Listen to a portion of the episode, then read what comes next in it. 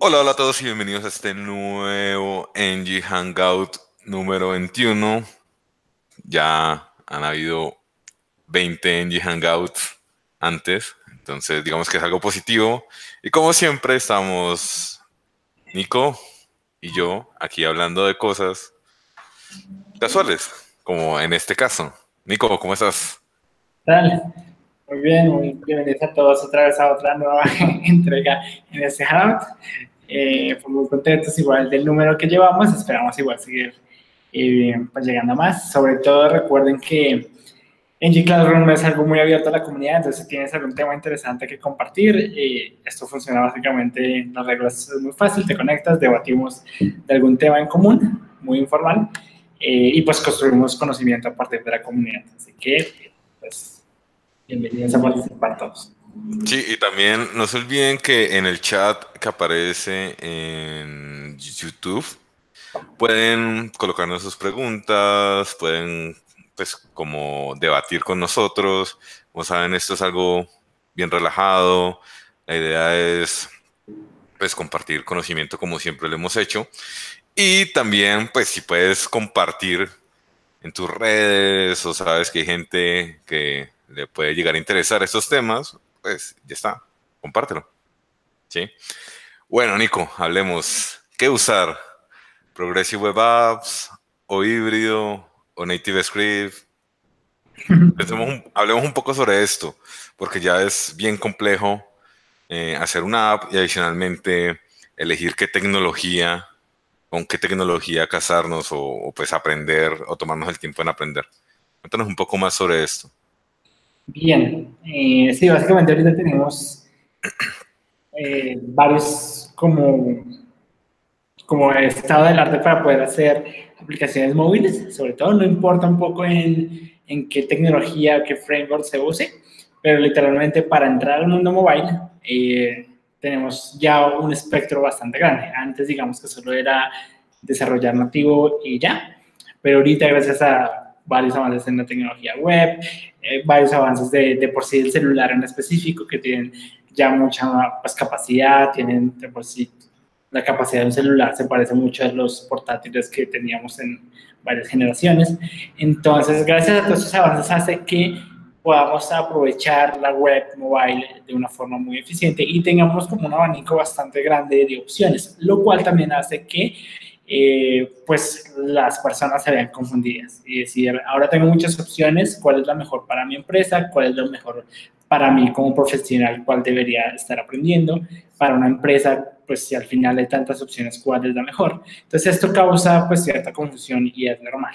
Es normal porque tenemos un abanico ya muy amplio de opciones que antes no teníamos. Antes de por sí era muy escaso eh, pues el abanico de opciones. Algo muy interesante y antes de entrar en materia eh, a aportar es que literalmente pues, las mayores interacciones de nosotros en nuestra vida cotidiana ahora están reflejadas en el mundo mobile. Es decir, la mayoría de interacciones y de por sí por datos de Google literalmente, desde 2005 o 2006 hay más búsquedas registradas en, desde dispositivos móviles que desde pues, un PC normal. Entonces, digamos que el mayor consumo de, de información y y de contenido y etcétera, ocurre desde el dispositivo móvil. Así que literalmente es una demanda bastante grande de usuarios que pues debemos aprovechar como profesionales y como empresas. Sí, y bueno, no sé si te parece, eh, buscamos tu, tu, post sobre esto en, en Hangout y lo vamos compartiendo y lo vamos debatiendo, ¿te parece? Me parece perfecto, me parece un buen punto. Listo, y mientras tanto, eh, con respecto a lo que dices, eh, tiene sentido. O sea, todos mantenemos, o sea, con nuestro teléfono a todas horas y, e ingresamos a todos, a todos lados desde nuestro navegador, lo cual eh, yo digo que también lo hace una, una característica para elegir, ¿sí? Uno por, por ser desarrollador, pues tiende a utilizar, pues uno en lo que lo hayan evangelizado, o dos, en lo que uno dice, bueno, pues da mayor rendimiento, o es nativo, o bueno, cualquiera de estas eh, frases que ya estamos acostumbrados a escuchar. ¿Listo? Eh, Dime, dime.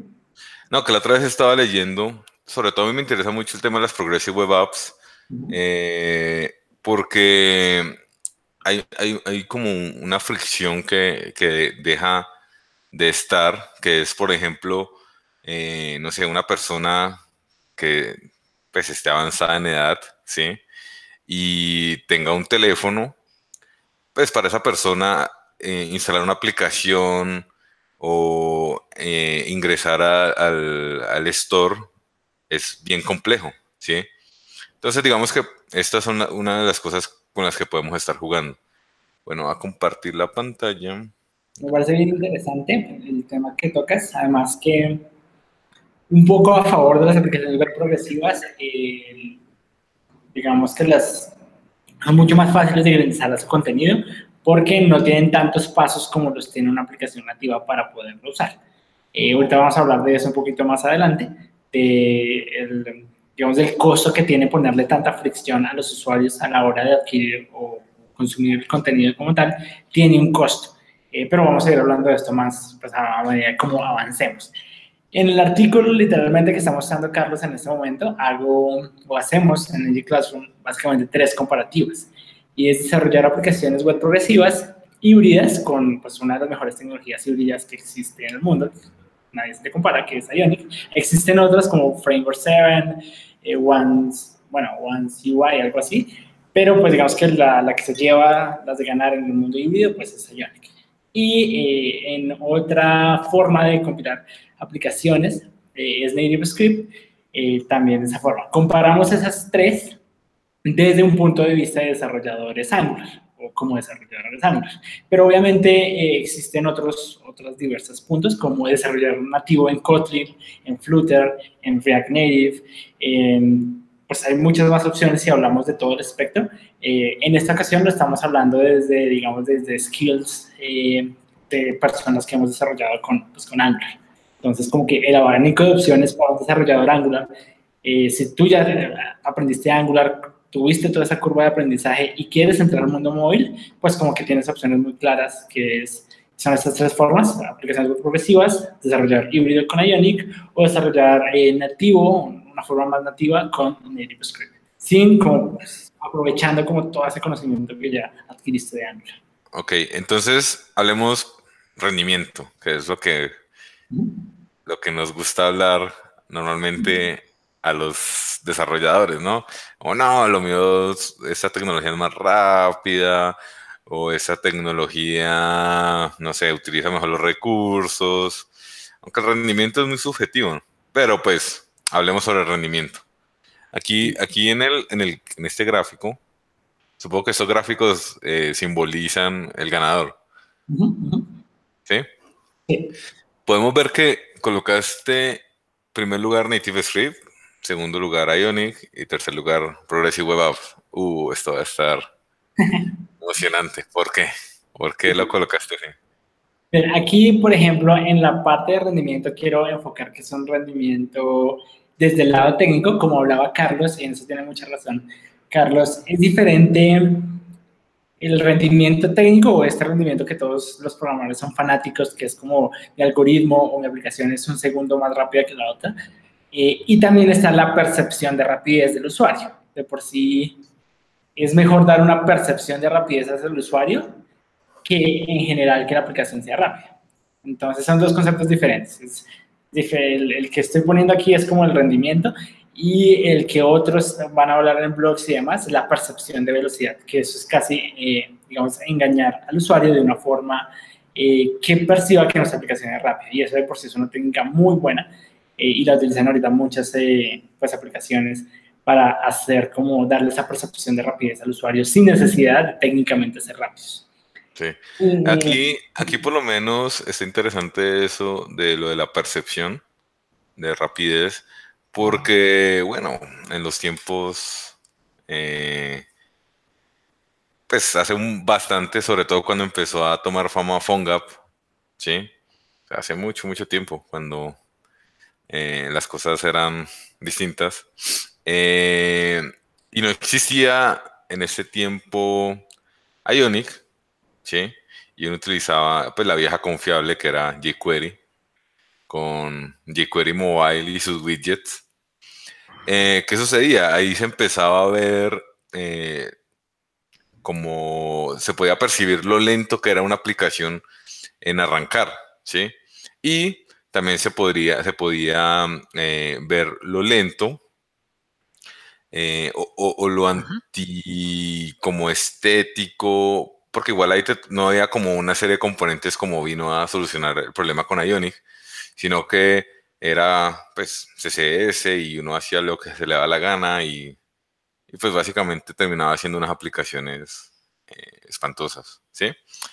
Y aquí lo, digo porque, digamos, en los últimos tiempos, eh, la gente de, de Córdoba, ¿sí? empezó a hacer que, digamos, que el arranque fuera mucho más rápido, que, bueno, hicieron muchas optimizaciones que, uno luego las percibe y adicionalmente, pues los teléfonos, eh, pues como que se homogenizaron y, se volvieron mucho más amplios en recursos y no estaba pues el teléfono chino que utilizaba un motor de renderizado N, ¿sí?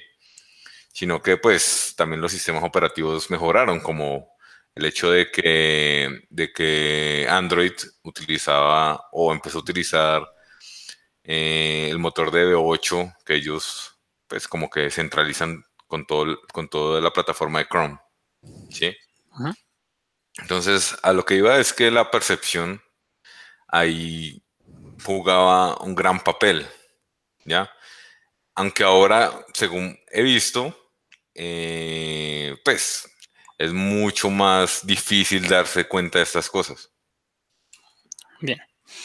Sí, básicamente en este punto de rendimiento y el por qué digamos que aquí NeighborScript está de primeras, según digamos que mi punto de vista, es básicamente que la interfaz gráfica sí corre desde el lado nativo de la, digamos que de la UI. Es decir, no corre un WebView eh, y esto genera pues un tiempo de, digamos que de delay, pero otra vez, estos son como segundos o hasta milisegundos. Entonces, eh, digamos que, como decía Carlos, es muy difícil que un usuario final lo note. Eh, esto sí de pronto se va a notar en aplicaciones donde utilicen un recurso muy frecuente y de manera brutal hacia el nativo, por ejemplo, geolocalización, background geolocalization y ese tipo de cosas de recursos nativos que se estén utilizando muy fuerte el rendimiento va a ser mayor, eh, digamos que consumirlo con el JavaScript porque está más del lado del celular, es decir, lo tiene un poquito más cerca. Eh, Ionic lo tiene un poquito más lejos porque es un WebView y PWA o aplicaciones web progresivas un poquito más porque no tiene como este puente de, Córdoba, aunque se puede colocar. Eh, pero entonces lo colocaba viéndolo desde ese punto de vista. En cuanto al rendimiento, la interfaz gráfica carga, digamos que mucho más rápida eh, bueno, más rápida, de por sí no es mucho más rápida, o sea, literalmente es como, como les digo otra vez, dependiendo de las buenas prácticas y a lo mucho que ustedes hagan y también dependiendo del negocio que estén o lo que haga la aplicación. Por ejemplo, un videojuego eh, literalmente no se hace, digamos, en este tipo de tecnologías. Eh, y un videojuego que utiliza mucho el motor de, pues, de render y demás del celular, literalmente no, utiliza o puede estar hecho nativo o hay otras plataformas para este tipo de cosas, como Unity, que también es cross-platform. Eh, pero mi punto va a eso, a que el rendimiento es simplemente porque está mucho más pegado hacia el celular, entonces ustedes están haciendo cosas que eh, utilicen brutalmente el, los recursos del dispositivo y estén en verdad aprovechando esos recursos de una forma muy eficiente, pues les va a funcionar mejor Native Script. Esto desde un punto de vista técnico, pero vamos a ir tocando algunos temas, sobre todo al final del artículo, de unos temas de negocio que me parece súper importante eh, y hablar de cosas como la percepción de, velocidad que estábamos hablando ahorita. Digamos, por ejemplo, en esto es muy bueno aplicaciones web progresivas y IOLIC, donde eh, cachean, hacen un caché de los datos una vez cargado el sitio. Entonces, la segunda vez que carga el sitio, eh, toda la información ya está ahí. Entonces, como que para mí ese sitio cargo casi de forma instantánea, pero fue porque tienen unas técnicas que hacen que esto esté, digamos que en caché. Entonces, eh, no salen a internet, no hacen una petición, no se va a demorar esto trayéndolo en internet, porque simplemente ya está local en el celular. Eh, pero pues, básicamente son unas de las, de las técnicas eh, que uno reúne para dar estas percepciones de velocidad o para ser eficientemente rápidos. Pero si hablamos desde un punto de vista técnico, es como que Native Script obviamente va a estar mucho más pegado a los recursos del celular. Pero hablemos, ahora que estamos comparando esto, ¿te parece si hablamos un poco de las características entre, digamos, Native Script, o sea, clase especial, clase especial Ionic y qué hace especial las Progressive Web Apps? Claro que sí, sí, sí. Después, comencemos, o sea, todo, al final todas son formas de desarrollar aplicaciones que de alguna manera se sienten como aplicaciones nativas, es decir, como aplicaciones que descargamos desde una tienda, ¿sí? Por decirlo de alguna manera, o no, no digamos aplicaciones nativas porque de pronto hay unos puristas en el público, pero a lo que, a lo que voy es que al final todas las, digamos, estas tecnologías que estamos comparando, lo que buscan es que podamos tener una interacción de aplicación desde nuestro móvil eh, y específicamente siempre es desde Android o iOS, ¿sí? Entonces, Native Script, ¿qué lo hace especial? ¿Por qué podemos acceder a, a, las vistas nativas o al API nativo del iOS o Android? Bien, en cuanto a Native Script, digamos que tiene una cosa bien especial y es que en Android, digamos que tiene esta el motor de V8 funcionando para interpretar JavaScript. Eh, entonces puede correr todo lo que es de interfaz gráfica de forma nativa para el celular. Y todo esto corre como en una máquina virtual de JavaScript, que es muy parecido a lo que es la Java, sea, la máquina virtual de Java que unos alcanzamos a utilizar. Pero es básicamente una, una máquina virtual de JavaScript que está dentro del celular y que, que puede interpretar nuestro código de JavaScript y puede llamar a recursos nativos del celular eh, y pues básicamente por eso funciona eh, como funciona. Igual en iOS, solo que en iOS se llama diferente, creo que es iOS Runtime JavaScript. Sí, pero al, final, es una máquina virtual que está en el sistema operativo, ¿sí? Que esto es como donde la mayoría de las personas se confunde y, y, pues como que piensan que lo hace, no sé, el motor de renderizado de WebKit o alguna de esas cosas, pero no, es algo que ya trae el sistema operativo y por eso podemos acceder, digamos, a todas las cosas nativas. Exacto. Ahora, Ionic. Exacto, en el caso de Ionic eh, no tiene como esta máquina virtual de JavaScript, entonces la forma de acceder a recursos nativos es por medio de puentes o, o un bridge básicamente nativo que comúnmente lo conocemos como Córdoba.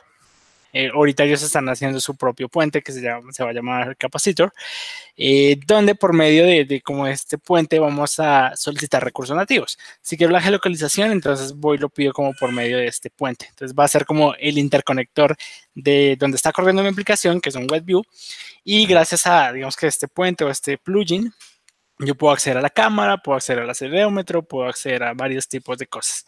Es básicamente cómo funcionan las aplicaciones híbridas. Aquí me gustaría agregar algo más. Eh, como decías, utiliza un WebView, ¿sí?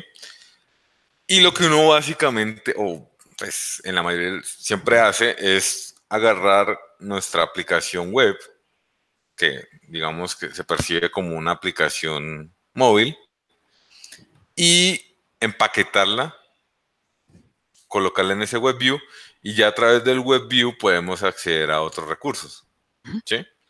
Si es Córdoba, si es PhoneGap, si es Capacitor o, cualquier otra tecnología, al final terminan haciendo esto. E, eso me parece valioso porque es una de las cosas que al inicio, cuando empezó el desarrollo híbrido, todo el mundo, y de por sí el desarrollo híbrido fue uno de los que empezó con todo este patrón de poder compilar una aplicación para múltiples plataformas pensando en Android y iOS. Eh, luego pues vino esto en Native Script, React Native, etcétera, etcétera. Pero es bien importante lo que dices y es que a la, cuando inició esta técnica la mayoría dijo, ok, chévere, puedo utilizar mis conocimientos de HTML, CSS y JavaScript eh, y empaquetar mi página, mi página web en un WebView eh, y mandarla como aplicación nativa o pues como aplicación en las tiendas. Eh, así funciona, solo que en ese proceso se hubieron muchas malas prácticas, como dijo Carlos en el inicio, es como que pues insertaba cualquier CSS ahí, insertaba eh, cualquier X plugin de jQuery, etcétera, etcétera. Eso obviamente los recursos del celular no eran tan óptimos como los de un PC eh, y aún así uno lo haga en este momento, en esta era, sigue siendo también una mala práctica. En cambio, Ionic como que cambió este forma, estandarizó como un SDK muy óptimo y, pensado para el mundo mobile. Eh, con el cual es bastante óptimo y ese web view donde va a correr la aplicación, digamos que corre óptimamente, tiene componentes óptimos para funcionar en mobile. Eh, y hace que las aplicaciones híbridas en verdad funcionen bien. Entonces, es un poco también de las otras características de Ionic. Bien, porque literalmente tú puedes coger tu aplicación en HTML, CSS, JavaScript, compilarla como una aplicación y ya tienes una aplicación nativa para las tiendas, solo compilándola con Córdoba. Solo que Ionic tiene este, todo este todo este plus de que en verdad construyó un SDK y todo un ecosistema para hacer realmente aplicaciones híbridas muy eficientes. Listo, y la tecnología que más me gusta actualmente, que es Progressive Web Apps. Si quieres, entonces mencionanos tú características de esta tecnología. Bueno, básicamente las Progressive Web Apps eh, son una aplicación web, ¿sí? Pero eh, lo que la hace especial es que utiliza eh, algunas cosas de, que son estándares web, ¿sí? Entre ellas el, el Web Manifest, para decirle al sistema operativo que se puede instalar, ¿sí? El Service Worker, que es el corazón de las Progressive Web Apps, y lo que a, eh, grandes rasgos lo que es es poder tener en segundo plano un script de JavaScript, ¿sí? Y creo que básicamente son estas dos. ¿sí? ¿sí? Y lo que sucede hasta este punto es que como es un estándar web, eh, se tienen que colocar en, acuerdo, ¿sí? Eh, los grandes eh, mercados del sistema operativo, que en este, pues, digamos en el mundo móvil es, básicamente iOS o Android. En Android funciona perfecto, ¿sí? Pero en, en iOS es muy limitado. Es, el WebKit hasta ahora apenas viene a soportar los service worker. Como les dije anteriormente, es el corazón. ¿sí? Y esto hace que eh, pues, no, no, podamos llegar y decir, bueno, pues ya tengo mi aplicación y voy a ofrecer una Progressive Web App porque pues básicamente es muy, la experiencia en, en, iOS es muy limitada, ¿sí? Otra cosa también importante es que eh, los service workers soportan estándares web, ¿sí? Entonces, eh, al soportar estándares web, están muy atados de las capacidades en el dispositivo que les permita el motor. En, iOS es WebKit y en Android es V8. ¿Sí? Entonces, las cosas, muchas veces cosas de que tenemos que interactuar con hardware o eh, de ese tipo de cosas, eh, si no existe el API, eh, pues no, no, se va a poder hacer tan fácil, ¿sí? Pero, pero en la, en, yo diría que 60, 70% de las aplicaciones que normalmente piden se, podría, se pueden solucionar fácilmente con Progressive Web Eso es, bien importante porque la mayoría de aplicaciones que tenemos en las tiendas son para manejar datos planos. Es decir, eh, llenar información, llenar un formulario, administración de algún proceso, mostrar algunas gráficas, por mucho, digamos que tomar la latitud, longitud, eh, la cámara, eh, mostrar algunos mapas. Digamos que eso es lo más cercano que, que la mayoría, que casi el 70% de las aplicaciones que viven en tiendas lo hace.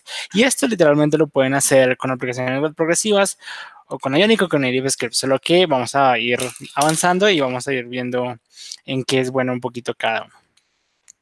Listo, entonces ahora sí, rendimiento.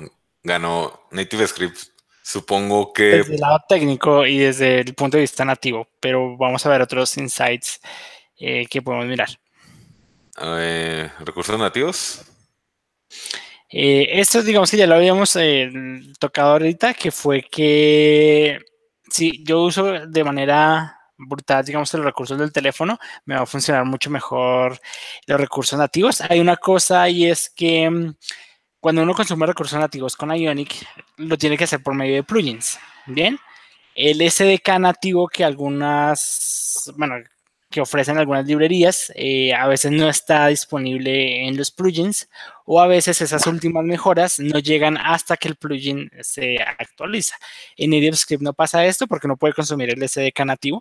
Por ejemplo, en el caso de Fibers, uno en, en el caso de Fibers puede consumir el SDK con las últimas mejoras de forma nativa eh, en Ionic también se puede con el plugin, solo que, por ejemplo, hay mucho más delay, digamos, en alguna mejora. Por ejemplo, hoy Fibers en su SDK lanza una nueva mejora, no sé, el SDK 5.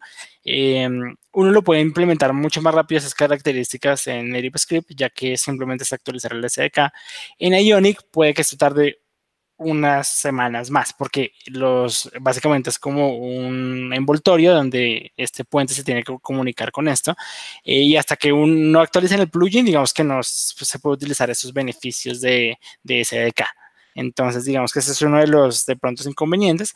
Eh, otra vez, aplicaciones web progresivas no utiliza conexión con recursos nativos. Solo lo que hace es conectarse con recursos nativos si la web lo permite. Recordemos en este momento el estado actual de los recursos nativos por parte de la web va aumentando y sigue en aumento. ¿Qué quiere decir? Que antes, eh, por ejemplo, desde la API de la web como tal, eh, no podíamos acceder a cosas como el estado de la batería, el estado de la red en la que estoy conectado, la cámara o la geolocalización. Necesitábamos de eh, un plugin para podernos conectar nativamente con el celular. Ahora la web por defecto tiene esto y no necesita de un plugin o ir y extender un puente nativo para consumir ese recurso nativo, sino que la web puedo pedirle esta misma información y él me la va a devolver sin necesidad de un plugin. Hay varias que va a ir avanzando, la web va avanzando en este término. Por ejemplo, hace poco ya hay una API nativa desde el browser para consumir el Bluetooth. Eh, también está el de la geolocalización y varios plugins de Córdoba se van a ir deprecando porque ya la web lo ofrece por defecto. Bien, por ejemplo, uno que deprecaron hace poco fue el de File Transfer. Hace como seis meses dijeron el plugin de Córdoba de File Transfer para transferir y bajar y subir archivos ya no es necesario. Lo vamos a deprecar, no le vamos a dar más soporte. ¿Por qué? Porque esto ya se puede en la web en general. O sea, ya tiene la web, ya tiene APIs para hacer estos procesos que no, no, son necesarios hacer un plugin de Córdoba eh, para esto. Entonces, eh, esa sería como la diferencia de recursos nativos. Están más cerca, solo que con Ionic van a ser un poco más demoradas y depende del plugin que ustedes estén consumiendo.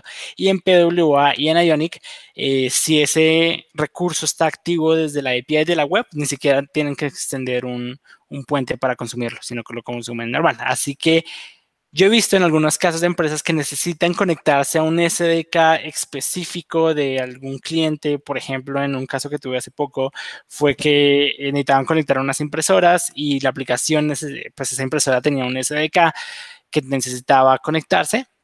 Entonces era más fácil, digamos, consumirlo desde NativeScript. Em, porque pues podían consumir ese SDK. Entonces, eh, en cambio, hacerlo con Ionic digamos que es un poco más complejo porque les toca construir el, plugin, pues para consumir ese, ese, ese custom SDK básicamente. Mm. Sí, otra cosa también es que WebKit, eh, pues, es el, el, nuevo Internet Explorer, entonces, pues, no permite hacer muchas cosas, es muy restrictivo con respecto al, acceso que da a iOS.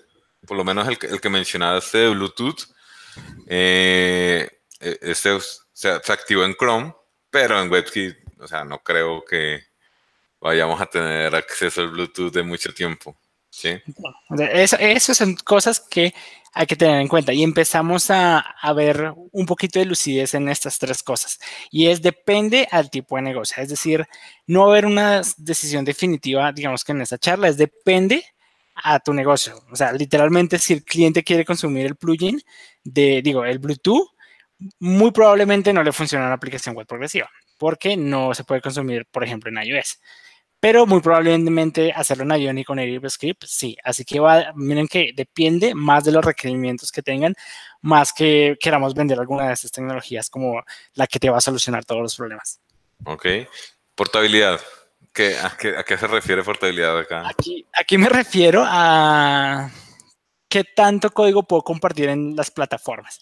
Y en este punto creo que gana Ionic, ya que como él abraza la web en su totalidad, eh, aprovechando los estándares, aprovechando todo lo que es el desarrollo de la web, eh, hace que yo pueda tener esta aplicación de una forma muy fácil para el desarrollador, eh, para múltiples plataformas. Y no solo se queda con iOS y Android, sino sino que yo puedo exportarla para una aplicación en Electron, puedo exportarla como una aplicación web progresiva, puedo exportarla como una web normal, eh, puedo exportarla para Windows Phone. Digamos que entonces yo puedo portar esa aplicación en muchos eh, ambientes. Una de las cosas que ellos dicen en su página es como escriba una vez y córralo en cualquier plataforma. Esto se lo toman muy en serio, de por sí se lo toman eh, también desde la parte de la experiencia del desarrollador. Es decir, ni siquiera ahora hay que aprender Angular, uno puede escoger el framework que uno quiera en Ionic 4, eh, pero entonces a eso me refiero con portabilidad. aplicaciones web progresivas eh, también se puede, solo que Ionic me da un flujo o unas herramientas como que para hacerlo básicamente con algunas instrucciones nada más. Y Native Script solo lo puedo hacer en Ionic y digamos, para puedo exportar aplicaciones para Android y iOS aunque hace poco están dando una nueva arquitectura o promoviendo como que con Script puedes compartir el 70% del código eh, también con tu aplicación web. Entonces podrías compartir esto eh, a un 70%. En el chat, Cristian hizo esa pregunta. Eh, entonces, Native Script no solo es para móviles, sino para web también. O sea, la, respuesta rápida es sí puedes hacer web y puedes hacer mobile. ¿sí?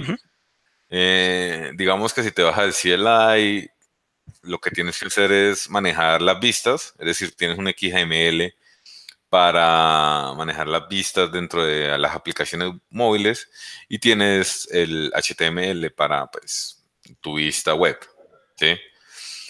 El tema, el tema es que tienes que utilizar una buena arquitectura. Eh, hace poco eh, en el blog de Angular, eh, pues explicaron esa arquitectura y como decía Nico, eh, no va a ser un, no va a ser un, que puedas reutilizar el 100% del código que, que, hiciste, ¿sí?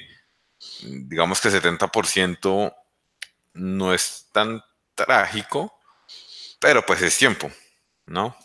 Entonces, como decía Nico, Ionic, ellos sí pues la manera en que hacen sus cosas y, la manera en que funciona la tecnología eh, hace que podamos reutilizar casi todo el código que, utiliza, que, realizamos.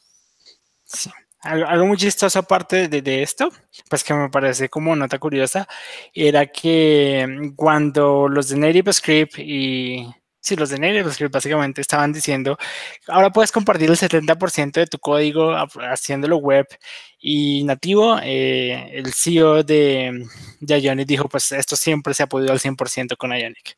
Me parece algo bastante gracioso, eh, pero hay que tenerlo en cuenta. hay que tenerlo en cuenta. yo no sé, a mí me pareció que hay unos pequeños roces entre las personas que en la tecnología, porque al igual al final son competidores. Sí, exacto. Pero, pero sí me pareció gracioso y eso hay que tenerlo en cuenta. Es decir, em, otra vez, si puedes hacer web y Android y iOS con Script, solo que te toca un poquito más de trabajo. Te toca tener una vista para la parte nativa, otra vista para la parte web. Puedes reutilizar de pronto los mismos providers o servicios, etcétera. Pero como decía Carlos, como lo hace la, la, gente de Ionic, literalmente podrías casi utilizar la misma aplicación para la web y para el Android sin cambiar una sola pieza de código. Bien. Componentes. Componentes. en esta parte de los componentes, otras creo que gana Ionic, básicamente creo que de los de la de los kits de UI en el mercado, uno de los más completos desde el lado mobile es Ionic. O sea, tiene un montón, pero cuando es un montón es literalmente un montón de componentes hechos que funcionan muy bien en la parte móvil. En PWA, pues literalmente ellos te ofrecen pues Service Worker y Web Manifest, y lo que tú hagas con la UI es cuestión tuya, lo que tú utilices. Aquí, aquí lo que digo es, aprovecho aquí y decir que Ionic no tiene un buen, o sea, el soporte que tiene para el Service Worker no me parece tan bueno, o sea, creo que deberían trabajar más ahí. Sí, pero bueno, soy yo, no sé. Ese. Y en los componentes en NativeScript son un poquito más complicados. Si no estoy mal, y si, si alguien me corrige de pronto, hasta eh, un tiempo atrás, sin, si no es actual, ellos tienen una UI, unos componentes que funcionan muy bien, y hay otra parte que es la Pro, que uno tiene como que pagar para, para utilizar como componentes Pro hechos por ellos. No, pero ya, ya es gratis. ¿Ya está gratis? Ah, bien. Entonces aquí estoy hablando mierda. Básicamente. oh, es el lenguaje de horario familiar.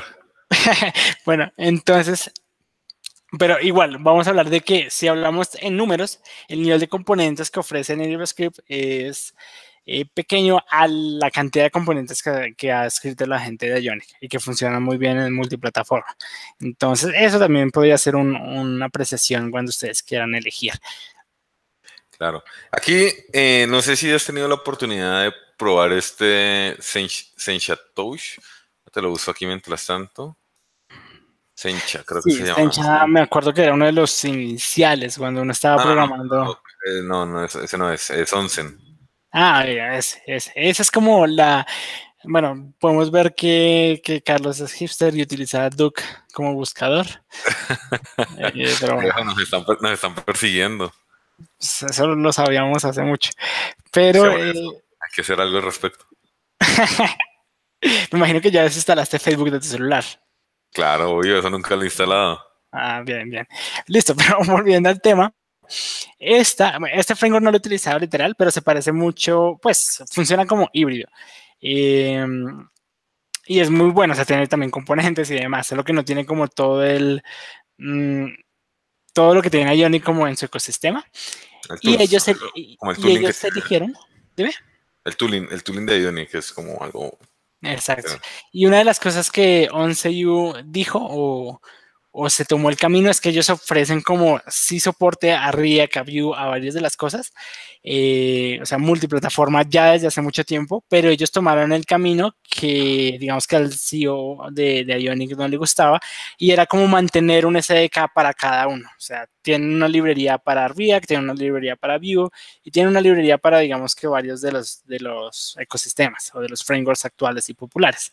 Y eso es a los que a la gente o al CEO de Ionic no le gustaba mucho porque mantener un poco eh, cada uno de estas SDKs para cada plataforma iba a ser un esfuerzo bastante complejo que aún así 11U lo, tomó y lo hizo así.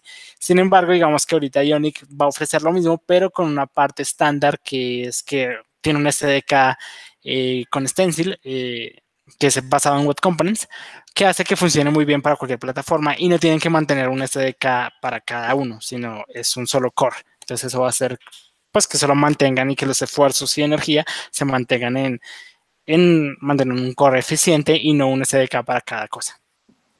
Sí. Bueno, aquí igual sí creo que Ionic gana entre estas tres tecnologías, pues básicamente porque utilizas XML en NativeScript y eso ya hace que se complique todo. ¿Sí?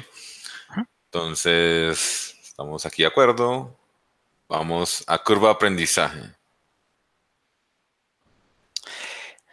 Esto me parece, bueno, todo me parece importante, pero eh, de, los puntos que tocamos aquí, eh, básicamente eh, también hay que tener la curva de aprendizaje. Si ustedes ya adquirieron una curva de aprendizaje con Angular o pues en cualquier tecnología que quieran adquirir, la curva de aprendizaje cuesta. Y aún así, como vamos a entrar al mundo móvil o como ustedes quieren utilizar sus habilidades para entrar al mundo de desarrollo móvil, hay que ver la curva de aprendizaje eh, de cada uno de estos. El que menos tiene, eh, creo que es el de Service Worker, porque digamos que a uno le toca aprender el Web Manifest, cómo funcionan los Service Workers y algunas otras cositas demás, pero no es tan fuerte. Después a Ionix les toca aprender un poquito más, es decir, les toca aprender cómo funciona un plugin, cómo se instala, eh, cómo se agrega una plataforma, cómo se compila, etcétera, etcétera. Y en NativeScript un poco más porque es más difícil hacer XML, entonces ahora tienen que aprender cómo hacer interfaces con XML, etcétera, etcétera, aparte del recurso nativo. Eh, entonces creo que para mí esa es la escala en cuanto a curva de aprendizaje. Sí, estamos de acuerdo. Eh, pues Progressive Web lo único que te tocaría aprender ahí sería manejar el, Service Worker, que al final es aprender las, las APIs necesarias. Entonces, sería como lo extra a saber hacer aplicaciones web. Bien, Y en cuanto... en Ionic, mm, sí, pienso que, pues igual como ellos sacan tantas tecnologías hipster, como Capacitor y... ¿Cuál es la otra que están sacando ahorita? Pues está Capacitor, Stencil y pues todo basado en el ecosistema de Ionic. Y pues está sus servicios que es Ionic Pro, que es un GitHub así para manejar todo el deploy y el hosting de las aplicaciones web progresivas, etcétera, etcétera. Pero serían otras, ¿no? El Native, creo que es. Ah, pues Ionic Native, ¿no? Pero esto es como un wrapper de Córdoba. Ok. Pero creo que, creo que hasta el momento las, las que ahorita están sacando nuevas es Capacitor, Stencil y pues una nueva versión de Ionic 4. Ya. Listo. Creo que ahí se termina. Sí, básicamente si ustedes quieren ver un poquito más mi punto de vista, pueden ver el, el video. Sin El embargo, eh, quiero, quiero mm, que te vayas a, mm, a los points que hay arribita. Exacto. A los No, points, a los eh, points. abajito, abajito. Estas es. Eh, hay muchas cosas que hay que tener en cuenta, pero sin embargo yo me quedo con el punto y, es una de las cosas que quiero discutir con Carlos, y es que al final creo que más que pelear entre tecnologías es una decisión de negocio. Es una decisión donde uno tiene que evaluar la curva de aprendizaje, la experiencia del equipo que uno tenga. Eh, si, por ejemplo, todos mis ingenieros son de una casa de desarrollo de .NET, es más familiar para ellos que de pronto prueben Xamarin que se pongan a aprender otro tipo de cosas. Eh, entonces, la, la, experiencia del equipo cuenta, el tiempo y el dinero que uno ten, tiene para lanzar su aplicación cuenta muchísimo más la, que... La cuenta bancaria. Exacto, o sea, más que, que ponerse a pelear de qué tecnología es mejor, es como, ¿con qué recursos cuento? En cuanto a personas, en cuanto a dinero, en cuanto a tiempo y elegir la más apropiada para mí. Por ejemplo, me parece un muy buen caso el de Market Cost, Market Watch, algo así, que está hecha en Ionic, donde si ustedes miran eh, este caso de estudio, si tú entras de por sí al showcase ahí de Ionic Framework, está ahí de portada, y me pareció interesantísimo este caso, porque ellos dicen, estábamos haciendo en nativo, y eh, nos pasamos a Ionic y ha sido mucho mejor. Y uno se pone a pensar, pero ¿por qué si estaban desarrollando nativo fue mucho mejor? Y no es porque técnicamente sea mejor, sino que es que la energía del grupo de ingeniería la enfocaron mejor, son más productivos y desarrollaban, eh, resolvían bugs y eran mucho más efectivos como equipo eh, desarrollando en Ionic bien que haciéndolo nativo. Entonces ellos muestran como eh, en su caso de estudio, como que antes teníamos bugs en cada plataforma, lo estábamos haciendo nativo eh, y la experiencia del usuario no era igual tan satisfactoria, teníamos una calificación de 2.5. Cambiamos a Ionic, unimos todo nuestro producto de ingeniería, nos enfocamos en mejorar el producto, nos enfocamos en mejorar todo con respecto a Ionic eh, y hemos mejorado tanto la como que la experiencia del usuario y el equipo está más concentrado con su conocimiento en Ionic, eh, que ahora nuestra calificación es de 4.5 arriba. Entonces, miren que es más una cuestión también de el entorno y el contexto en, o el negocio en el que se muevan, más que de por milisegundos cuál es mejor. O comprar eh, rating en Tailandia. No, no, también, así como... Silicon Valley. Exacto, como en Silicon Valley, que pues se compraban calificadores y pues suben su puntaje.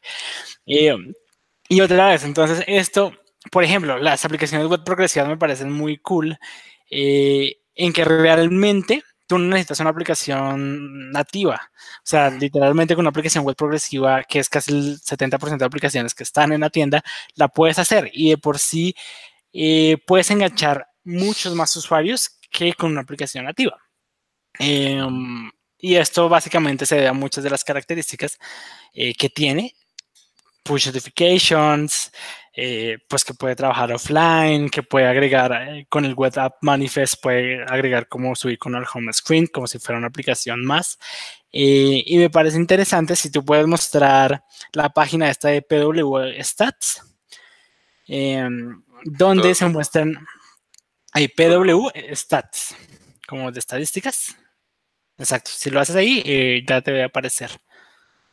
No sé si la, esa. Entonces, ahí, por ejemplo, ustedes pueden ver casos de estudio de compañías que han eh, implementado aplicaciones web progresivas y cuál ha sido, digamos que sus beneficios. Y vemos unas cosas muy locas, vemos como que, por ejemplo, eh, por ejemplo, Trivago incrementó el 150% de personas eh, pues, que agregaron esa Trivago a su home screen. Uber eh, minimizó el peso de su aplicación en 50K. Eh, Twitter aumentó el 60% de tweets enviados por, pues, por utilizar una aplicación web progresiva. Pinterest, por ejemplo, que está ahí, aumentó el 60% de personas enganchadas a Pinterest. ¿Y esto es por qué? Porque las aplicaciones web progresivas eh, son enfocadas y grandes de sus características están en atraer personas con muchas de las características que tienen. Y otra eh, muy buena, básicamente, de las aplicaciones web progresivas es que pues no me toca tener como todo ese conocimiento de lanzar a tiendas. Eh, por ende, la fricción para instalar una aplicación es mucho menor. Hay un estudio de, pues de un, sí, bueno, de alguien de marketing de Google que dice por cada paso que nosotros le pongamos al usuario, perdemos el 20% de usuarios. Si analizamos el paso o los pasos que tiene que hacer un usuario para usar mi aplicación nativa, que esté en Android o en iOS, tiene que hacer muchos pasos. Primero, si mi aplicación no tiene buen ranking en Google, pues digamos que no va a ser encontrada y hacer que una aplicación tenga ranking en Google es complicado. Se puede, pero es complicado. En cambio, una aplicación web progresiva como ya es web, digamos que ya es por defecto, digamos que ya es eh, encontrable para los navegadores. En cambio, en una aplicación nativa toca hacerle un poquito más de cosas. Digamos que es un poquito más difícil de encontrar en un buscador, ¿no? Si ustedes ya hicieron una campaña y el usuario ya sabe dónde encontrar la aplicación, igual hay unos pasos de más. Hay que, eh, pues, instalar ese es un paso. Aceptar los permisos, ese es otro paso. Cuando yo le doy descargar, tengo que esperar a que descargue. Mucha gente por si le dice, ¿sabe qué? Yo no quiero descargar, eh, estaba interesado, pero eh, no sé, estoy en la calle y esto me va a consumir muchos datos, así que mejor no la descargo y la dejo en el olvido, así que esa intención se pierde. Em, y digamos que es listo. No sé si has leído Medium, eh, como es un montón de, de, de artículos de no, no, quiero, no quiero descargar tu, bueno, como tu maldita aplicación. Ajá, ese tipo de cosas está, está pasando. Y eh, finalmente, cuando está instalada y queda en la pantalla de inicio, hay muchos que se, se, olvidaron que estaban instalando la aplicación por el proceso de descarga o, o, por lo que estaba haciendo el usuario y queda ahí en el home, pero nunca la abrieron. Y eso es otro paso. Y finalmente, digamos que si el usuario que estaba literalmente se mamó todas todos esos pasos, eh, porque literalmente quería usarte y explorarte, pues le da clic y por fin abre eh, digamos que tu aplicación o tu contenido. En todos esos pasos que acabo de mencionar, que son como unos 5 o 6, en cada uno de estos pasos, memorícense que pierden el 20% de los usuarios, según Google.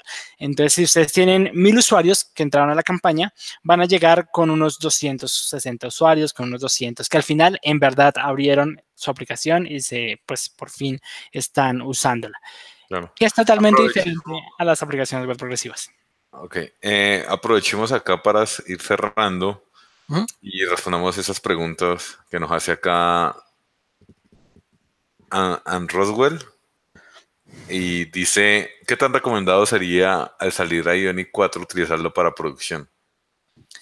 Yo no lo recomiendo hasta que no esté en producción. O sea, uno no debería probar una cosa que esté en beta o en release candidate eh, porque pues ellos mismos dicen, pues no nos utilicen, estamos en beta, o sea, utilícennos como para mm, saber en qué estamos fallando, como para demos y cosas así. De por sí les piden a la comunidad como por favor prueben a Johnny 4, así está en beta. Pero para productos que ustedes estén lanzando a nivel de producción, eh, no se debería, no es la recomendación. Eh, sin embargo, lo pueden hacer. De por sí, yo hablando en nuestro Hangout pasado, vemos que uno de los pues no me acuerdo, ¿ya Bernat? Jorge. Sí, Jorge. Jorge Vergara. Eso, Jorge lo utiliza ya para aplicaciones de producción y eso es porque Ionic igual tiene un SDK que está siendo bastante estable. Pero sin embargo, pues digamos que el riesgo es de uno. Mm, pues si hay algún error es como obvio porque está en beta. Entonces como que no puedes pelear con nadie porque pues se sabe que está en beta. Además es gratis. Exacto, como cómo vas a llorar por algo que es gratis.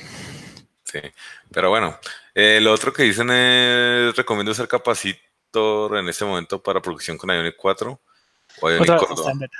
Ionic, Capacitor también está en beta. Pero O sea, Capacitor está en beta como por siempre. Cuando está, eso siempre está en beta. Pues bueno, Capacitor es bastante nuevo, así que de, por sí no hemos visto un, un release candidate nunca de, de Capacitor. Y desde que lo lanzaron está en beta. Y no Todo sé si, si van a, a lanzar como todo en, en masa, porque Stencil de por sí ya está en producción. O sea, Stencil sí no ni siquiera está en alfa ni nada, está, ya tienen un, o sea, ya se puede utilizar Stencil normal para producción. Y no sé si de pronto se animen a sacar Capacitor y Ionic 4 como en una parte estable, ya que pues como que el ecosistema tiene que ser eh, estable en cualquier sentido. De pronto, apenas saquen Ionic 4, también deberían sacar Capacitor en pues a producción, creo yo, pero pues ver cómo se comporta este mundo. Y no lo sabremos. Sí. Nos toca esperar a ver qué, qué nos dice la gente inteligente que hace estas tecnologías. Pero bueno, eh, pensamientos finales para ir cerrando esta. Para ir cerrando, por ejemplo, una de las cosas que yo estaba evaluando es si las aplicaciones web progresivas son tan buenas y atraen nuevos usuarios y retienen, y en esa en esa página web que les compartimos, el incremento ha sido tan notable porque igual siguen teniendo su aplicación nativa. O sea, Pinterest igual tiene aplicación web progresiva y tiene su aplicación en tiendas. Twitter tiene su aplicación web progresiva y tiene su aplicación en tiendas. ¿Por qué este doble? Literalmente, pues obviamente tienen el recurso monetario y el equipo, pero eh, también hay dos distinciones para cada una de las técnicas. A mí me gustaría quedarme con eh, que las aplicaciones web progresivas funcionan muy bien para atraer a nuevos usuarios, gente que atraer, gente que puede estar, son potenciales usuarios y pueden estar interesados en tu producto, en tu contenido, pero no quieren pues todo este proceso de tener que descargar tu aplicación y toda esa vuelta para simplemente usarte y saber quién eres. Eh, y eh, para eso funciona bien una aplicación web progresiva. Y ellos dicen que una aplicación nativa ya es para fidelizar a los usuarios que sí ya están conectados con tu marca. Conectados como que ya literalmente ya están enamorados de Pinterest y quieren y lo van a seguir usando y no tienen que convencerte para utilizar Pinterest, sino que ya es parte de tu vida. Entonces, como que fidelizan a esos usuarios ya con una aplicación nativa, brindándole, digamos que, mejores experiencias, como lo puede hacer en nativo. Nativo me refiero a construir un native script, nativo en Kotlin, nativo en lo que pues quieran, pero es como estar en tiendas o no. Entonces me parece que estas dos distinciones pueden ser válidas. PWA para atraer, retener y digamos que convencer a potenciales clientes. Y las estadísticas demuestran que funciona muy bien. Eh, y eh, la aplicación nativa en el caso que eh, quieras brindar, un- fidelizar más a esos usuarios. Sin embargo, es otra vez una decisión de negocio y Pinterest lo, digamos, y Twitter lo maneja así. Por ejemplo, yo utilizo Twitter solo la aplicación web progresiva. Funciona exactamente igual que la nativa y me pesa menos.